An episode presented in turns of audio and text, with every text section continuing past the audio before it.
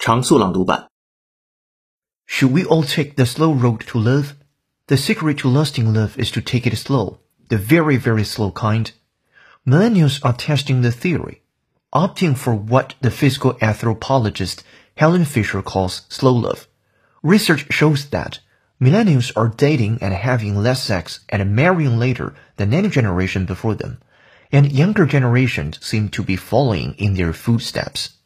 The changes have alarmed some experts, who speculate that the hookup culture, anxiety, screen time, social media, and helicopter parents have left us facing a generation without intimacy and commitment.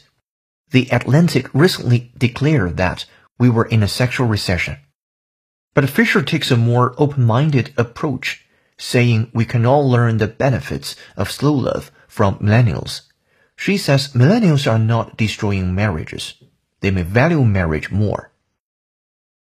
Some scientists speculate that life could have existed on Mars in the past and may still. Some scientists speculate that life could have existed on Mars in the past and may still. And the U.S. economy suddenly found itself in a disastrous recession and the U.S. economy suddenly found itself in a disastrous recession.